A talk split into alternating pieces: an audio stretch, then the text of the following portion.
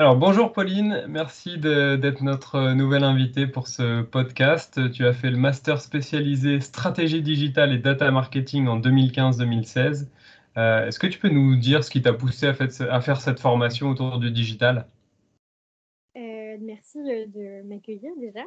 Euh, alors en fait, euh, moi j'ai un parcours assez généraliste parce que à la base j'ai fait Sciences Po à Lille sur un master économie finance et ensuite j'ai enchaîné avec un double diplôme avec Dauphine sur un master en stratégie des organisations. Donc je m'étais d'abord orientée vers plutôt des boulots type conseil en strat. Et euh, je me suis rendu compte que euh, finalement, ce qui me plaisait euh, dans le monde de l'entreprise, c'était la, digitalisation, l'expérience client et, tout ce qui était en train de se faire en termes de, de self-care auprès du client. Et je, je, manquais un peu de ressources et de billes. et donc, c'est là où je me suis dit, il faut que j'arrive à me spécialiser sans repartir dans trois ans d'études. Euh, et le master était euh, assez euh, bien pour ça, parce qu'il il permettait aussi de mêler à la fois enseignement académique et aussi expérimentation auprès d'entreprises. Donc c'était idéal pour moi à ce moment-là. Donc, tu as, quitté Lille, qui est une des plus belles villes de France, pour, Nantes, qui est, pas mal aussi. et après, quelques mois de master, après, cette année scolaire, à ta sortie de l'école, quel a été ton parcours professionnel? Déjà, j'ai commencé euh, juste après le master euh, par faire euh, un, stage de six mois dans une start-up nantaise qui s'appelle Divin, qui fait du, vin ouvert à la maison avec une machine. C'était hyper intéressant comme expérience. ça s'est arrêté à un stage, mais franchement, j'ai adoré pouvoir expérimenter ce que c'était de bosser dans une start-up sur des projets de retail notamment. Et après, j'ai été rappelée par euh, mon industrie de cœur, euh, même si elle ne fait pas rêver tous les étudiants, hein, j'en conviens, c'est euh, le monde de l'assurance. J'avais déjà fait un stage chez AXA quand j'étais en études et du coup, j'ai intégré un, cursus qui s'appelle un graduate programme. Donc, il y a beaucoup de, de grosses entreprises, notamment du CAC 40, qui proposent ces programmes-là pour les jeunes diplômés. Et donc, moi, c'était un programme sur deux ans où j'enchaînais deux missions avec des parcours de formation un peu spécifiques. Et je suis rentrée chez AXA euh, dans, une, euh, dans une mission euh, bien spécifique qui était les partenariats. Donc en fait, je nouais des, partenariats avec des enfin, avec des petites boîtes de l'économie collaborative et du monde de la nouvelle économie, donc typiquement Blablacar, WeCar, Uber, Deliveroo. Et l'idée, c'était de fournir aux indépendants ou aux clients de ces plateformes-là des solutions d'assurance dédiées. Donc en fait, on créait des produits euh, d'assurance innovants. Ça, c'était ma première mission. Et puis après, j'ai enchaîné sur des missions plus traditionnelles dans le monde de l'assurance. Donc, j'ai travaillé aux opérations. Donc là, c'était beaucoup plus sur euh, optimiser euh, tout ce qui était processus de gestion de sinistres de nos clients grand public. Donc, quelqu'un qui avait un accident auto, il fallait que le process soit le plus fluide possible. Avec comme ambition d'améliorer l'expérience client. Qui, dans le monde de l'assurance, comment dire est euh, absolument euh, indispensable actuellement. voilà, c'est pas un secteur où l'expérience client est la plus, la plus valorisée, disons. et puis après ça, j'ai continué toujours sur, ce, sur cette envie d'améliorer l'expérience client. J'ai accompagné pendant un an la directrice qui était membre du comité exécutif à l'expérience client. Euh, donc, elle avait toute la partie data marketing, elle avait euh, toute la partie expérience client, et donc j'étais son bras droit, pendant, pendant un an. Euh, donc là, j'ai beaucoup plus appris par contre sur la partie stratégie. et puis, comme c'est un travail assez éreintant en termes de rythme, je suis repartie sur de la gestion de projet opérationnel pour prendre mon dernier job en date, donc Innovation Project Manager, où là, l'objectif, c'était, on en parlera peut-être un peu plus en détail, mais euh, c'était de euh, d'améliorer euh, l'expérience client sur la partie parcours. Donc en fait, on prenait des parcours au global, typiquement je déclare un sinistre, je résilie mon assurance ou je souscris à une assurance et on regardait à l'ensemble des points du parcours qu'est-ce qui n'allait pas en termes d'expérience et en termes de satisfaction pour venir améliorer avec des services en plus, avec des processus améliorés, etc. Ok, alors actuellement, tu es en transition professionnelle puisque tu vas revenir à tes premières amours, la startup. tu nous en parleras tout à l'heure. mais justement, si on rentre un peu dans le, dans le, dans le détail de ton job au service innovation de, de chez AXA, est-ce que tu peux expliquer aux étudiants ou aux futurs étudiants ton métier au quotidien Avec plaisir. Alors moi, je suis dans une équipe qui s'appelle l'accélérateur. Euh, en fait, euh, dans une entreprise comme euh, AXA France, mais comme il y en a un peu partout dans le monde du CAC 40, c'est une entreprise avec énormément de personnes et donc avec une inertie assez importante. ce qui fait que quand on met en place des projets de transformation ou des projets d'amélioration de l'expérience client dans ce genre d'entreprise, il y, y a, une espèce d'inertie qui fait que les projets mettent du temps à sortir parce qu'il faut avoir une vision très transverse. Or, avoir une vision transverse dans un grand groupe tel que celui-ci, c'est compliqué parce qu'il y a beaucoup, beaucoup de métiers différents, euh, beaucoup de gens qui travaillent sur des sujets différents. Donc, l'accélérateur, euh, en tout cas, euh, a vocation à venir accélérer des projets avec des méthodes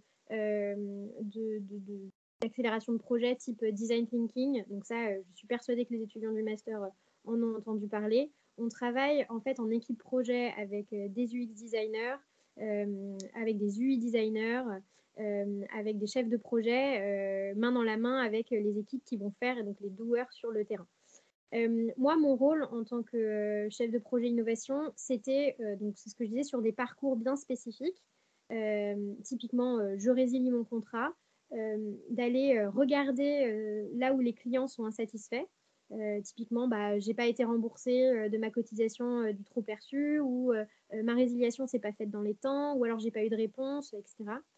donc c'est d'aller vraiment lire l'ensemble des commentaires clients, s'interroger sur ce qui pêche, mesurer ce qu'on appelle le taux de détraction, donc c'est le nombre des, des, clients qui vont mal nous noter, pour ensuite aller mettre en place des projets d'amélioration et d'optimisation, donc mettre en place une demande de résiliation en ligne, euh, euh, faire en sorte que les processus soient améliorés pour réduire le délai euh, de remboursement, ce genre de choses.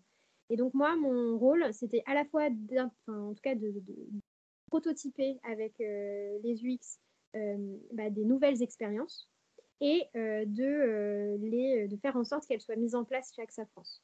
donc c'est en fait la première partie finalement, la recherche utilisateur, donc de, s'interroger sur ce qui ne va pas.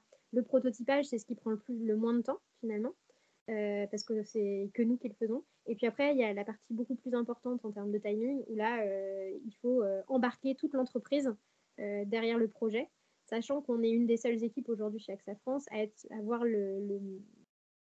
les projets de manière aussi transverse. Puisque moi, je travaillais sur toute ligne de métier, donc dans l'assurance, il y a ce qu'on appelle l'IARD, donc c'est le dommage, l'auto, l'habitation. Puis après, il y a la vie, la santé, la prévoyance, l'épargne. Et en fait, toutes ces briques-là, en tout cas chez nous, communiquent peu entre elles. En fait. Donc nous, on avait ce rôle de réunir tout le monde, ce qui fait que ça prend beaucoup de temps et ce qui n'est pas toujours très simple.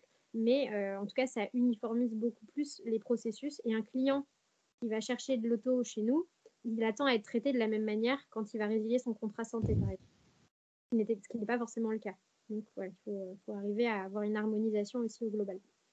Alors justement, tu l'as dit, c'est euh, très compliqué de, faire bouger euh, les choses euh, en interne dans des grands groupes comme, comme AXA. tu faisais partie de ce service innovation qui sont des, services un petit peu nouveaux hein, justement dans ces grands groupes. Alors, est-ce qu'il y a une réelle volonté, une réelle envie de, faire bouger les lignes, de, digitaliser, d'améliorer l'expérience client, de travailler aussi avec des startups, avec des acteurs plus agiles et plus innovants ou alors c'est aussi quelque part un effet de mode euh, de la part de ces grands groupes qui se disent, bah voilà, nous on a un service innovation, euh, mais, euh, finalement c'est un peu juste pour le mettre sur le papier. Honnêtement, je pense qu'il y a quelques années, c'était plutôt de la com. C'est-à-dire, en fait, ça partait pas d'une mauvaise intention, c'est-à-dire qu'il y avait une réelle envie d'innover, d'apporter des services innovants à nos clients. Mais la réalisation était hyper compliquée parce qu'on avait euh, des techniciens. En fait, il faut savoir que le monde de l'assurance, c'est quand même un monde de techniciens. C'est-à-dire que le, métier phare euh, dans l'assurance, c'est l'actuaire. Euh, et maintenant le data scientist, mais l'actuaire en particulier. et donc, c'est des techniciens, ils fonctionnent avec des chiffres. Hein. et, en fait, ces innovations-là, elles, coûtaient très cher. Et en termes de retour sur investissement, on arrivait du mal à voir exactement ce que ça allait apporter ça allait être beau, mais c'était beaucoup de gadgets. Ça a changé. C'est-à-dire que la vision a changé depuis peu, où en fait, même si on le disait, que le client avait du poids et que, le client devenait roi, on ne le voyait pas encore trop dans le monde de l'assurance. On le sentait venir, mais, mais ce n'était pas encore tout à fait prégnant. Là, aujourd'hui, à la fois euh, le fait que euh, la réglementation se soit complètement assouplie sur euh, les modalités de résiliation. Aujourd'hui, ton contrat auto ou habitation, tu le résilies en un mois. Donc, tu changes d'assureur de manière beaucoup plus simple qu'avant. C'est ce qu'on a vu aussi chez les télécoms, en fait. les télécoms, ils ont été avant nous là-dessus. Et, donc, en fait, le client, aujourd'hui, il a un vrai pouvoir qu'il n'avait pas avant. Donc, finalement, les techniciens se sont rendus compte qu'il fallait mettre en place des services innovants pour pouvoir conserver les clients. Et après, il y a service innovant et service innovant. C'est-à-dire que tu as l'innovation euh, qui va euh, être utilisée par euh, peut-être 1% de tes clients parce que ça fait sympa. Et là, pour le coup, c'est beaucoup de com. Et puis, tu as l'innovation qui est, pour le coup, peut-être un petit peu moins... Pas, qui va moins pimper ton produit ou qui va être un peu moins joli sur le papier, mais qui par contre va changer tout en termes d'expérience. Je ne peux pas en parler, mais aujourd'hui, euh, chez AXA, y a, ça bouge énormément sur, euh, sur la digitalisation des, offres. Euh, ça bouge énormément sur la digitalisation de la chaîne sinistre. Donc, c'est-à-dire que tu as un sinistre aujourd'hui, tu vas pouvoir le gérer de manière autonome quand c'est des sinistres simples. Et, on va faciliter l'indemnisation, faciliter la prise de connaissance des garanties et être sûr que ton client est remboursé. Et en fait, ça, euh, on s'adosse à des euh, acteurs de la tech qui ont ces possibilités-là, en fait, qui ont développé des outils que nous, on n'aurait pas développés en interne. Hein. Des, outils de, blockchain, par exemple euh. bah, Typiquement, ça peut être le cas. Ça peut être des outils, beaucoup, beaucoup d'outils d'IA qui vont permettre d'aller beaucoup plus vite sur la gestion du sinistre ou sur la lecture de documents en entrée, par exemple en souscription, qui vont aussi beaucoup aider nos agents généraux à pouvoir euh, aller chercher des nouveaux clients, euh, etc. Donc ça, c'est, en fait, on va venir greffer des briques technologiques sur nos parcours, euh, chose qu'on ne faisait pas avant. et ça, pour le coup, je crois beaucoup plus dans ce type d'innovation que dans l'innovation il y a quelques années où en fait c'était beaucoup plus gadget. et je crois aussi qu'on a eu un espèce de shift où on accepte aujourd'hui beaucoup plus de, s'adosser à des prestataires externes et donc d'aller chercher la technologie, un peu comme fait Google, hein, mais d'aller chercher la technologie là où elle existe plutôt que de la créer en interne. On a longtemps cru euh, qu'on serait en capacité de le faire. Je pense qu'on est en capacité de le faire parce qu'on a des gens euh, très intelligents, mais en fait, c'est juste qu'on n'a pas le temps euh, de développer tout ça et, qu'il faut qu'on se concentre en fait aussi sur nos expertises à nous, que sont la gestion des risques. Et je pense que là-dessus, il y a eu quand même un changement. Et je pense que dans les prochaines années, en tout cas, il y, a une, dynamique qui est en train de se mettre en place qui est assez intéressante. Et euh, moi, je serais en tout cas très intéressée de suivre un peu comment ça va se passer, euh, parce qu'il y a des beaux projets euh, qui vont être mis en place. Alors, tu vas le, tu vas le suivre, mais, mais du côté euh, startup, puisque tu as décidé de quitter un, grand groupe pour une structure plus, plus petite, plus agile. Euh, pourquoi euh, cette volonté de, de passer, de passer d'un gros à un, futur de gros, sûrement, mais, mais d'abord d'un gros à un petit? En fait, je trouve que... quel est le challenge pour toi, justement ça, ça va changer tes habitudes de travail, ça va changer tes ça va, oui, ça va changer ce que, ce que tu as connu jusque-là. Ça, c'est sûr. Euh, en fait, euh, quand je suis rentrée chez AXA, euh, je, je, savais que ce serait une super manière de faire mes classes. C'est-à-dire que travailler dans un groupe comme AXA, c'est à la fois avoir accès à un, un pôle d'expertise énorme, puisqu'il y a, y, a, y a, énormément de métiers en fait chez AXA France. c'est aussi avoir accès à, à des, gens qui ont en fait euh, beaucoup, beaucoup d'expérience en termes générationnels. Donc, il y, a beaucoup de générations qui travaillent chez AXA, ce qui apporte énormément de richesse et de diversité. C'est un groupe qui est international, donc qui du coup a aussi une vision euh, ultra euh, claire des marchés internationaux et donc qui permet d'avoir une vision un peu globale sur le métier. Et puis, c'est aussi un, groupe historique. C'est-à-dire que c'est un groupe qui, qui est embarqué dans les, dans les, dans les enjeux de la société depuis, euh, depuis euh, les années 70. Euh, voilà. Et, donc, forcément, en termes d'apprentissage, c'est juste énorme.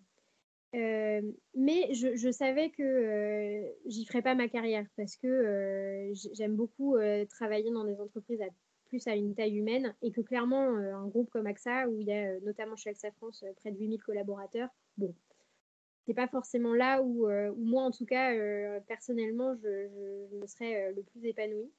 et donc du coup le monde, pourquoi ce shift et pourquoi à ce moment-là? En fait, il se trouve qu'on a un nouveau PDG depuis avril, que beaucoup, beaucoup de choses changent en ce moment chez AXA, et que finalement, dans ce genre de moment où il y a des réorganisations, où les choses bougent, c'est un peu le moment où on se pose et on se dit, bah moi, est-ce que, est-ce que finalement, j'ai pas un peu, je suis pas arrivée un petit peu en bout de course ou j'ai envie, j'ai pas envie de faire autre chose et, donc, c'est là où je me suis, moi, posée en me disant, bah, finalement, c'est un bon moment où tout est un peu dans le flou pour se poser les questions. Et il se trouve que j'ai une, de mes anciennes collègues donc, qui a monté cette, entreprise, dont je pourrais vous parler, hein, mais, et qui me dit, mais viens, en fait, c'est le bon moment, là, il y, a des choses qui bougent, pourquoi tu ne nous rejoins pas? Et, et, et, donc, donc ça, a été pour moi le, bon moment.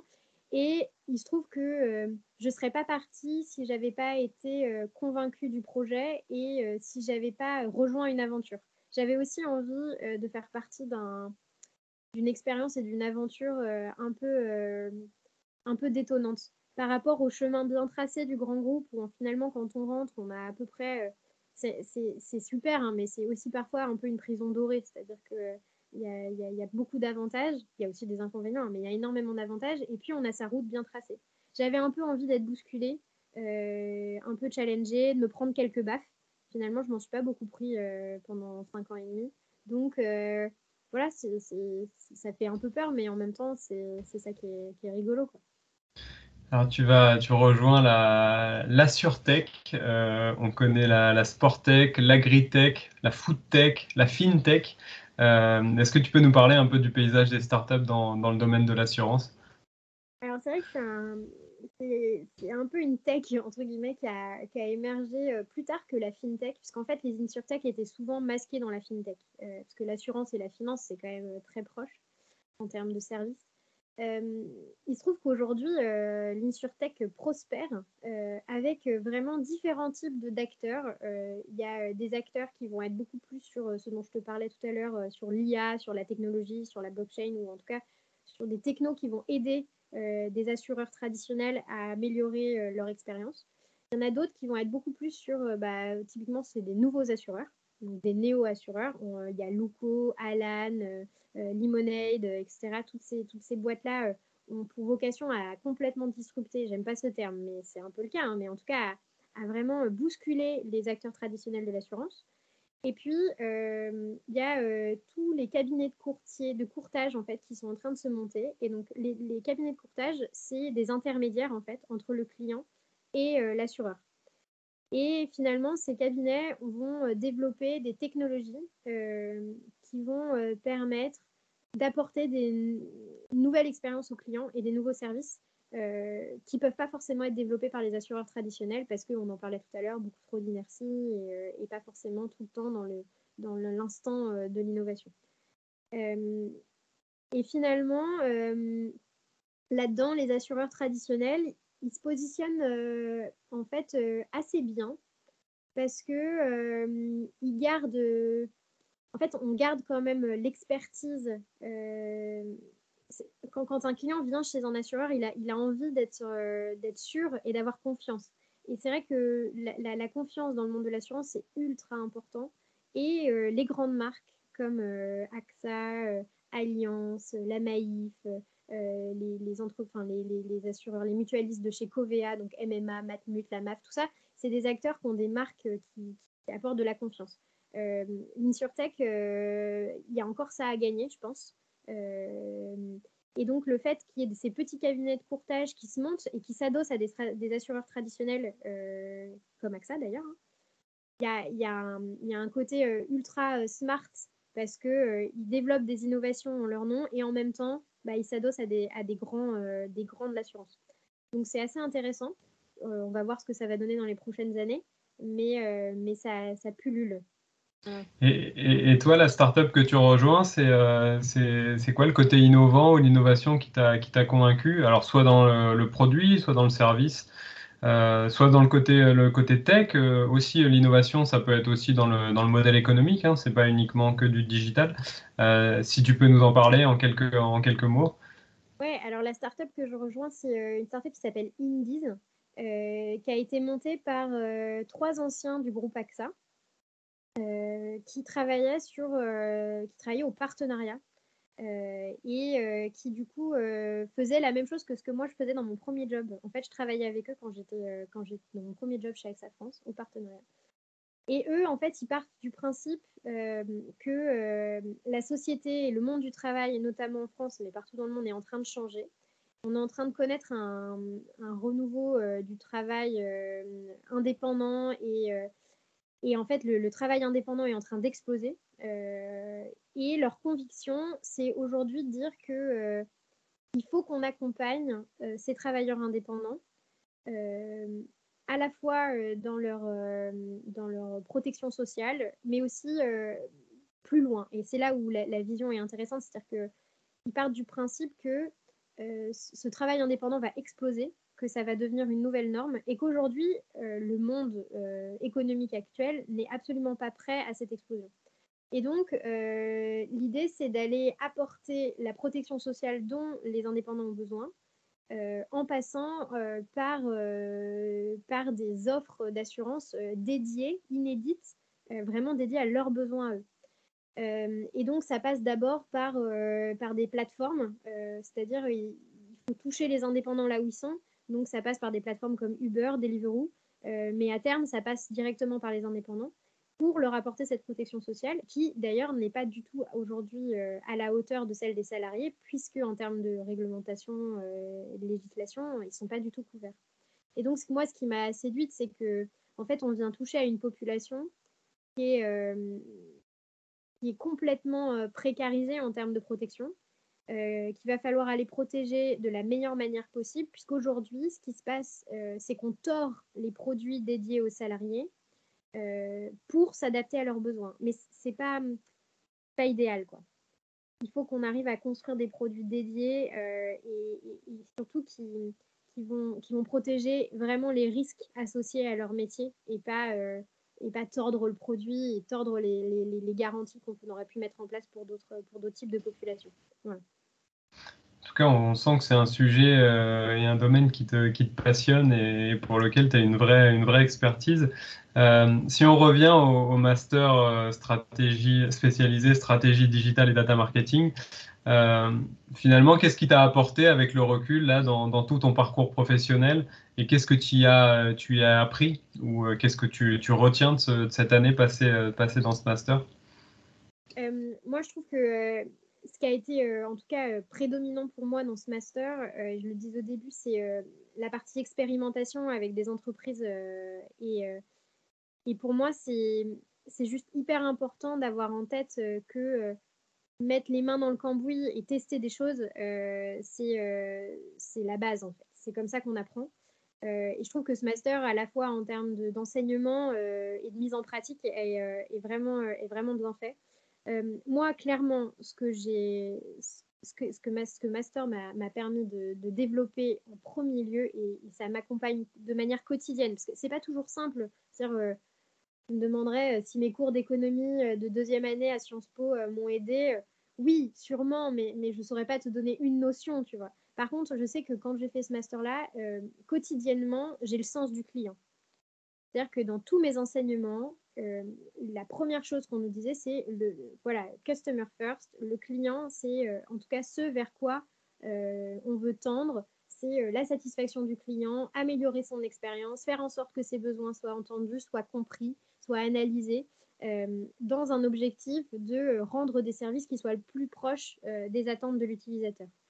Euh, et, donc ça, ça m'accompagne de manière quotidienne et c'est des choses euh, qui pour moi sont hyper importantes, que tu, que tu travailles dans un grand groupe, que tu travailles dans une startup, que tu montes ta boîte, enfin, peu importe l'endroit, euh, que tu travailles dans le monde public, enfin, c'est, de toute façon, il y aura toujours un utilisateur. Même quand tu bosses dans, dans des RH, ton utilisateur final, c'est ton salarié, etc.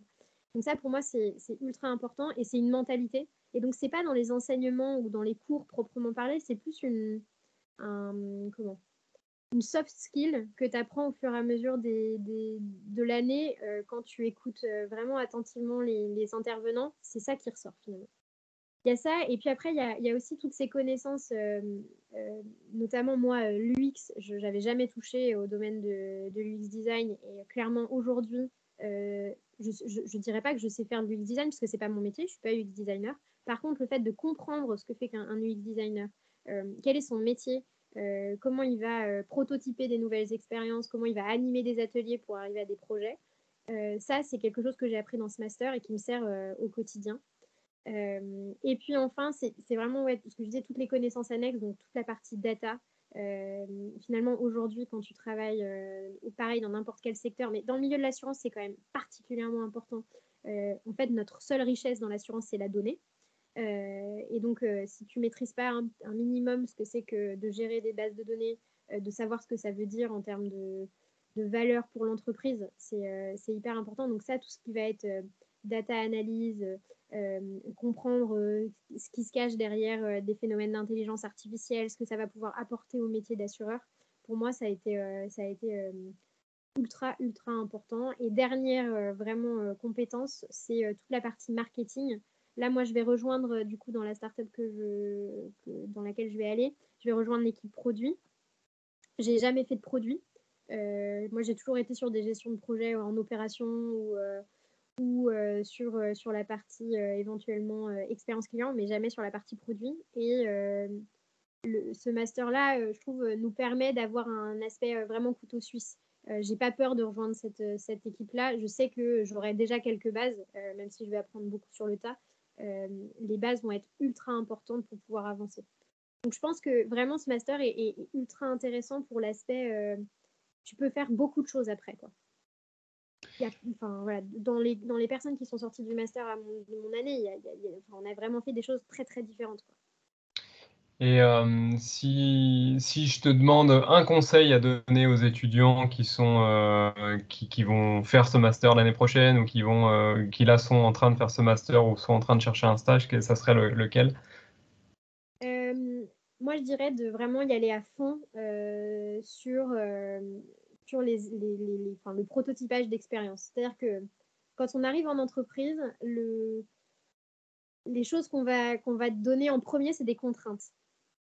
Euh, et là, en fait, finalement, dans cette année-là où tu vas, où tu vas aller euh, expérimenter avec des boîtes, euh, moi je me souviens, mon année, il y avait Comptoir des Cotonniers, il y avait YouDrive chez Direct Assurance.